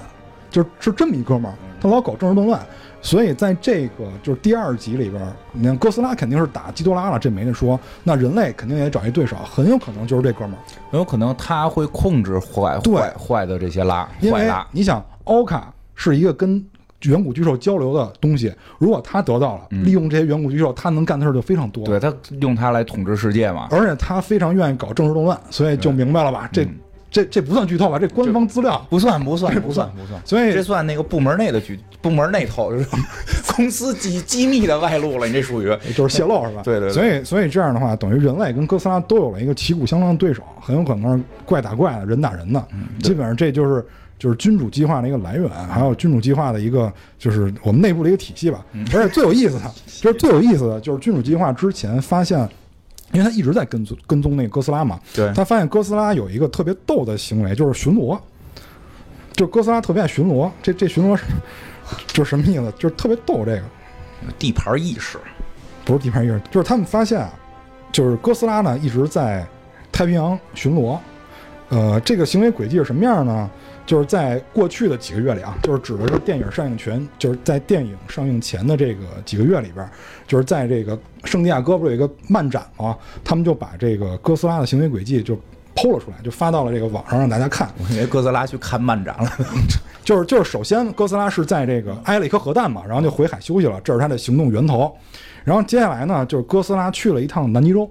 嗯，这个南极洲就是我们刚才所说的大蛇之墙，基多拉就冰封在那儿，然后然后哥斯拉看了一眼就走了了，就没在那儿待太长时间，可能一看啊还在这儿冻着呢，然后就走了，不需要不需，要我出手。，然后就在那儿走了，走了以后，第二站就是骷髅岛，嗯，第二站就是骷髅岛，然看长大没有？对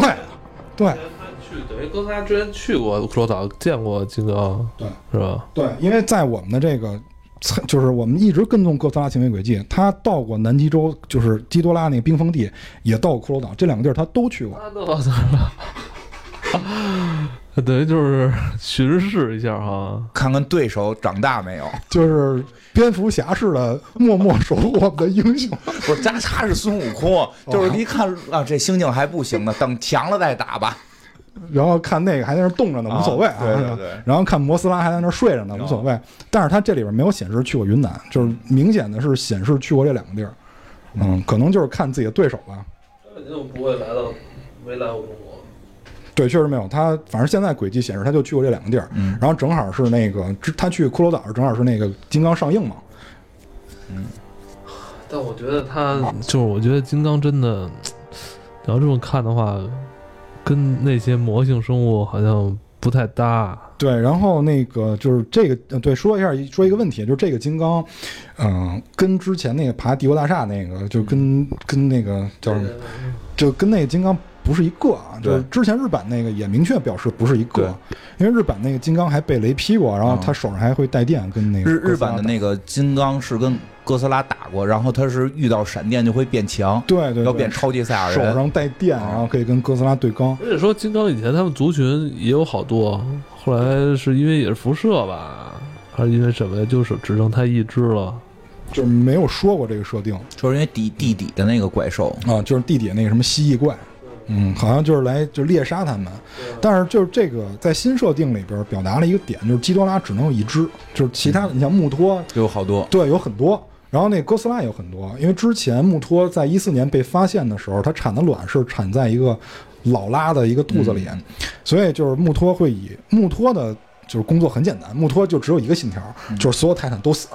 然后这个基多拉就是很很简单，就是因为只有我一只基多拉，所以我当王就行了。然后那哥斯拉就是世界警察，就是我我看啊都在都在都在，可以有些影射了，就可以了。然后呢，就是这个穆托就是最狠的，就是你们都得死，因为穆托是把所有的那个所有的泰坦当做自己产卵的营养来源，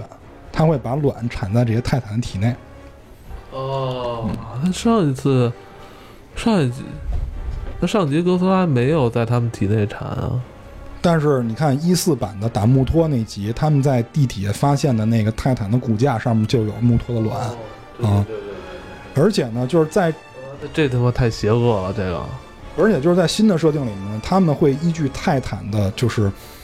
怎么说呢？依据泰坦的体型去决定能孵出来多少。就比如说啊，我一次产五十个卵，但是这个泰坦的体型比较小，它的养分只能供给十个，那最后只能孵出来十个，那四十个就就那样就干了，可能就就这样，他们就是这样生存的。然后就是跟螳螂一样，就是生完崽以后，公的会被吃掉。但是之前为什么公就是雌雄两只呢？是因为就是人家可能要吃，然后哥斯拉去破坏了，对，还就是因为吃完了以后就变成王了嘛，变成王了以后还没吃呢，哥斯拉来了。对对对，就变成王了，就变成漫画的情节了，就是这样。然后呢，在这十七个里边，就是在我们这个叫什么？我们君主计划发现了十七个泰坦。这十七个泰坦比较有意思的是什么呢？就是大部分的泰坦都引用了神话传说里的名字，比如说除了我们刚才介绍那几只以外，还有像亚巴顿。亚巴顿这个名字是在圣经里面出现过的，是深渊领主，然后带领蝗虫来这个侵害人类。呃，还有就是萨尔贡，萨尔贡没有在神话传说里边出现，但是萨尔贡是一个首个统一两河流域的一个帝王。那么后世为萨尔贡建造的雕像呢，也非常的沙雕，它是一个马的身子，但是人的头，就是人脸，但是马身。然后接下来就是利维坦，这不用说了吧？这个就是大家就应该都了解吧？这个有一些海龙还以它为命名，利维坦，而是一个身形巨大的一个怪。然后接下来就是还有这个，操，这这怎么练？这个马士萨拉，马士萨拉是一个现在有一些就看过适应的观众，把那个原型图手绘的形式画了下来，有点像，有点像那个《魔兽世界》里边那个葛龙，嗯。就是就是有点像魔，就右边这个德龙，对，有点像右，就是右边这个，就是观众看完了以后画出来的。因为电影里边这个怪没有出来，但是可能会以图片资料的形式出来，然后观众就把这画出来，有点像葛龙，它的那个后后脊梁那块儿有很多突出的尖刺，然后是趴在地上的人形哥斯拉吗？人形，但是趴在地上的，后边有一个小尖椅嘛，嗯，就是这样，就是右边铅笔画的那样。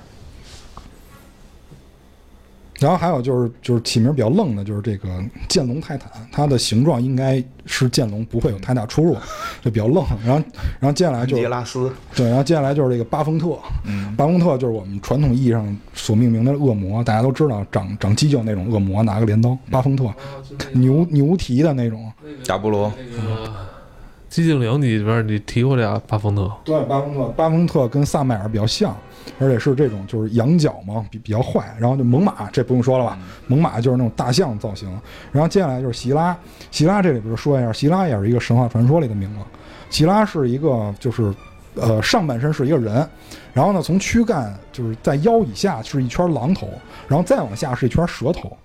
这是一个神话传说，就当时说这个席拉是一个是一个女神，然后有有一个老巫婆嫉妒她美貌，然后就在她洗澡的时候往水里边放了一个水妖，这个水妖把这个席拉同化了，于是席拉就变成这个大妖怪，圣斗士里有，就是常年就是常年生活在海里，然后吃水手，就是这样一个怪。就是就是圣斗士里有这个对，然后就是尼斯，不用说了，就是尼斯湖那个海怪，就尼斯哦还，有尼斯呢，对，有尼斯，然后还有这个尼斯有点弱呀，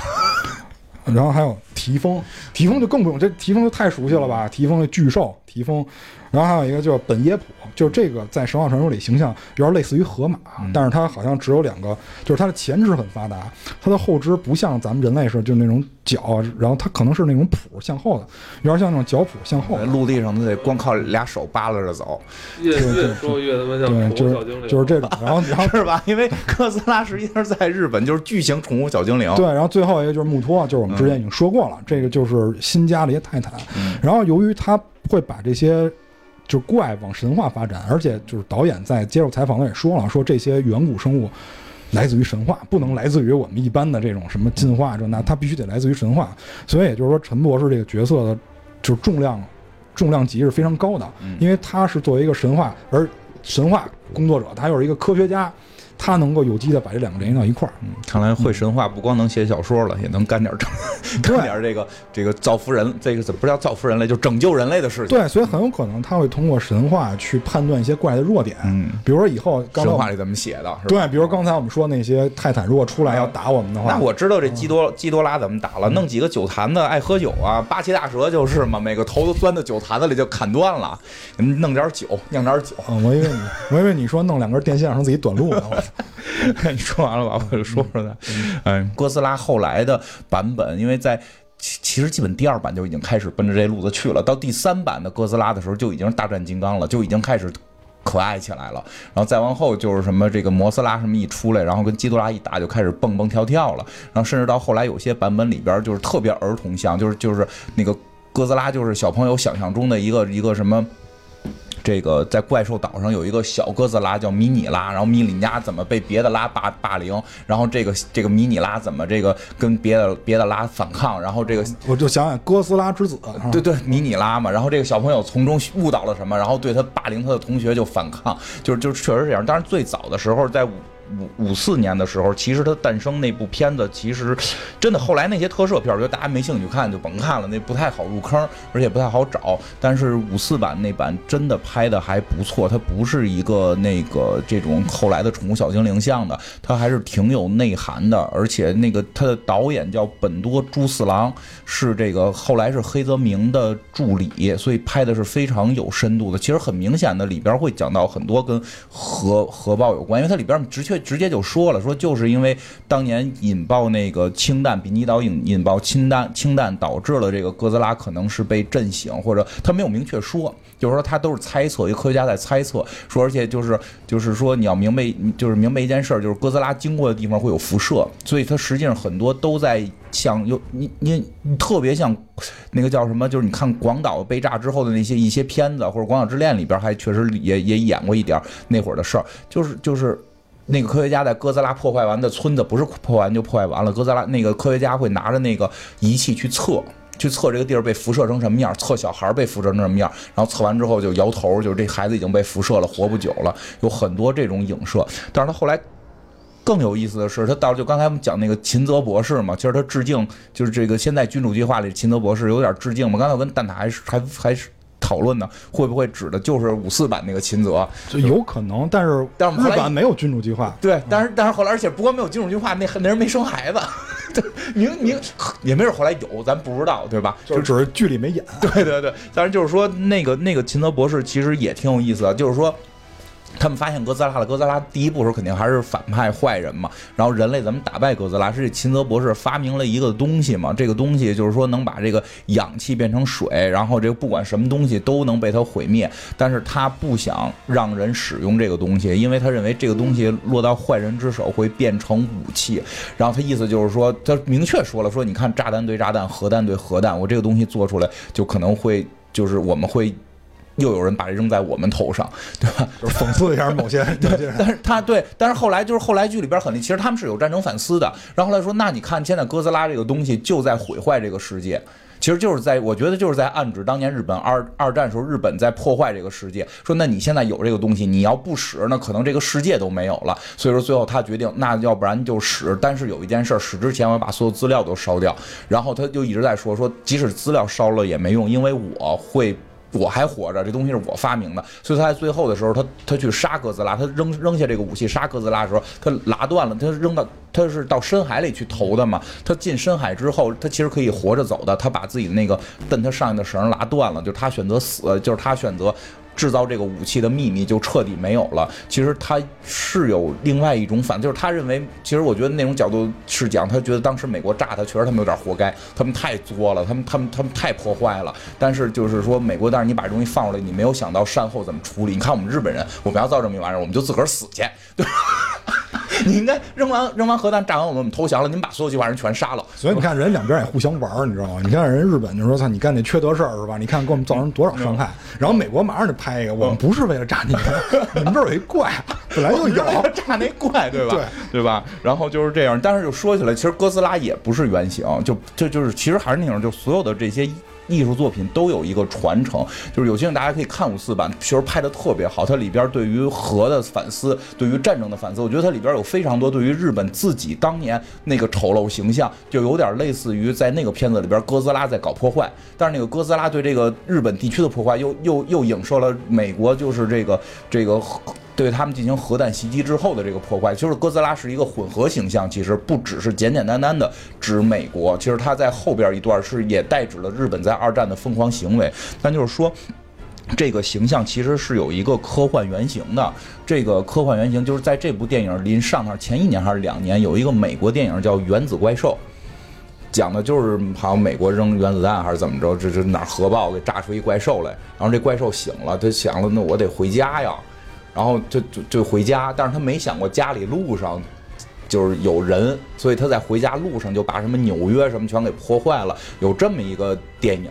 其实，因为当时金刚已经上过上过好几年了，好多年了嘛，所以这个这个技术在美国已经很成熟了，就演怪兽的技术。所以有那么一个电影。然后说一个更有意思的是什么？这个电影实际上是有个原著的，这个原著呢，就是有好多翻译，但是确实不太好找了。但是这故事网上特别流传，这故事我以前听过，但我一直不知道是原来这是哥斯拉的原型。这个故事呢叫这个浓雾号角，这作者特别厉害，这作者是华氏四五幺的作者。是这个叫这个烧书的作者，对烧书的作者叫这个雷嗯布拉德利伯雷德拉呃不不太会念，你们就是大概认老雷 老雷这个老雷就是华氏四五幺，我们都特别喜欢嘛。原来这个故事也是他写，这个故事在网上传播了很久，对，我就不按那个原故事讲，因为这原作我找到了，因为原作是以对话的形式去讲的，我们就讲这个事儿。这个原来这个故事是讲的是说有一个灯塔，然后每年会有一段是浓雾。浓雾的话，它这个灯塔灯就打不出去了，所以船就会可能会撞岸，所以他们必须要让船知道这儿有灯塔，他们就会在浓雾的天儿。吹响一个号角，不是吹响电动的了，已经是电动的一个号角会响起，所以每年这个浓雾来临的时候，就会响起这个号角。在这个时候，当天夜里就会有一个巨型水怪，是一个恐龙样的怪物。按当时那个书里的描写，接近于，我觉得接近于蛇颈龙，大概是长度是三十多米，然后这么一个怪兽会从这个灯塔这块出现。然后就在这个水里会围着灯塔游，然后每年如此，直到突故事里讲的那一年，故事里讲那一年就是两个主人公，然后主人公就跟另一个主人公说他要来了，说每年你可能这会儿都放假了，但是今年你正好在你看一眼他要来了，所以就是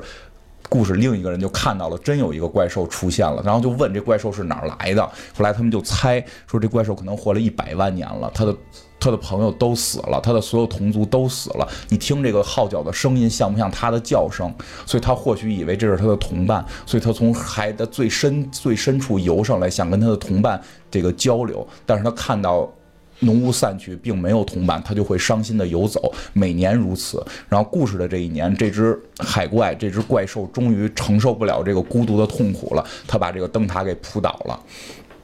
就特别大个，他把这个灯塔给扑倒了。这两个人是提前跑掉了，然后第二天说又重建了灯塔，说更结实了，然后防止这个海怪的袭击。说但是从那之后，这个海怪再也没有浮上过海面。这可能就是吵他了，听着烦，听着人听着很很孤独很伤啊！你说人吵着人家了，然后这个，然后反正后来就是他最后的结果是说，最后结果就是两个人聊天嘛，说说不管是人还是生物。对你爱的东西不能太过于执着，然后否则你会很伤心。其实这个故事在网上传了挺长时间了，后来我也才知道这是这个华氏四五幺作者写的。原来这个故事导致了，就是明确这个故事以这个故事为，因为美国特别注重版权。虽然他讲那故事原子原子怪兽，我觉得跟这个有距离，但是人家觉得这只要是回家找同伴的怪兽都得给他钱，可能所以这版权是买了的。所以原子怪兽是根据这个改编的，而。哥斯拉明显是借鉴了特别大量的借鉴了《原子怪兽》这个片子的这个这个一些故事，然后你就追根溯源，居然是从这儿来的。但是你是不得不说，日本把哥把这个小故事，结果发展成了哥斯拉，一直到后来的变形巨型宠物小精灵的对战，这也是他们文化的一个这个这个强大的地方啊。不过确实也是，因为你说到这块儿，我觉得对传承这块儿我特别有感触，因为据说远古老师在。就是制作出版哥斯拉的时候，有人给他提过，说你看美国那边出了一个金刚，咱们要不要也？嗯，在你看之前我们也被遭受过这个核核打击，对吧？我们是不是也能够拍一些类似这种的东西？嗯，因为金刚就是在大萧条时候产生的，对，所以他就是说，那我们做一下吧。结果最后做出了哥斯拉，然后呢，这个新版的。新版哥斯拉这个导演呢，就一直在思考一个问题，就是说哥斯拉是在水里呢，出来是在水里，然后被炸也是在水里的，然后打完战斗以后也回水里，那他到底去哪儿呢？于是他就变成了世界警察，开始满满 满世界的巡游，看大家都在。嗯，对，其实真的是这样。然后那个，你还有要说的吗？没，我就再补充一个，但可能差这儿靠前，就是那个我我刚才突然想起一事儿来，就是人家那个摩斯拉，人家那个光线，人现在已经明确写了，就是贝塔射线。哦，贝是是是那个辐射的那个，对，就是那个就是伽马贝塔，对，放射线那个贝塔射线，人家很严谨的，很严谨是吧？来，嗯，我我最最后那什么吧，因为说实话，就是哥斯拉这些有些资料，我这边是一个那个咱们听众给我的，叫这个黄科。然后这个，因为之前咱们做那个金刚的时候，做金刚的时候，其实他就给给过资料了。后来我们拿那个做直播来的嘛。然后他给我写了一段话，我念一下吧。就是他他对于哥斯拉喜欢的这个感言，就是他觉得为什么后来喜欢哥斯拉这个东西，就是他说这是一个人类极尽所能探索到的能量的极限，具象化而成的生物，它不再是一个冷冰冰的毫无感情的炸弹，不再。嗯，不再是再三解释也无法理解的理论，而是有血有肉、有性格、有自我意识的生物形象。嗯，与此同时，保留了这极限力量本身的各种限制。他把我在一些人生阶段中所理解的最大的能量，以一种现实生活中嗯更容易接受的形象呈现出来，让我的负面情绪得以既由他的行动来释放。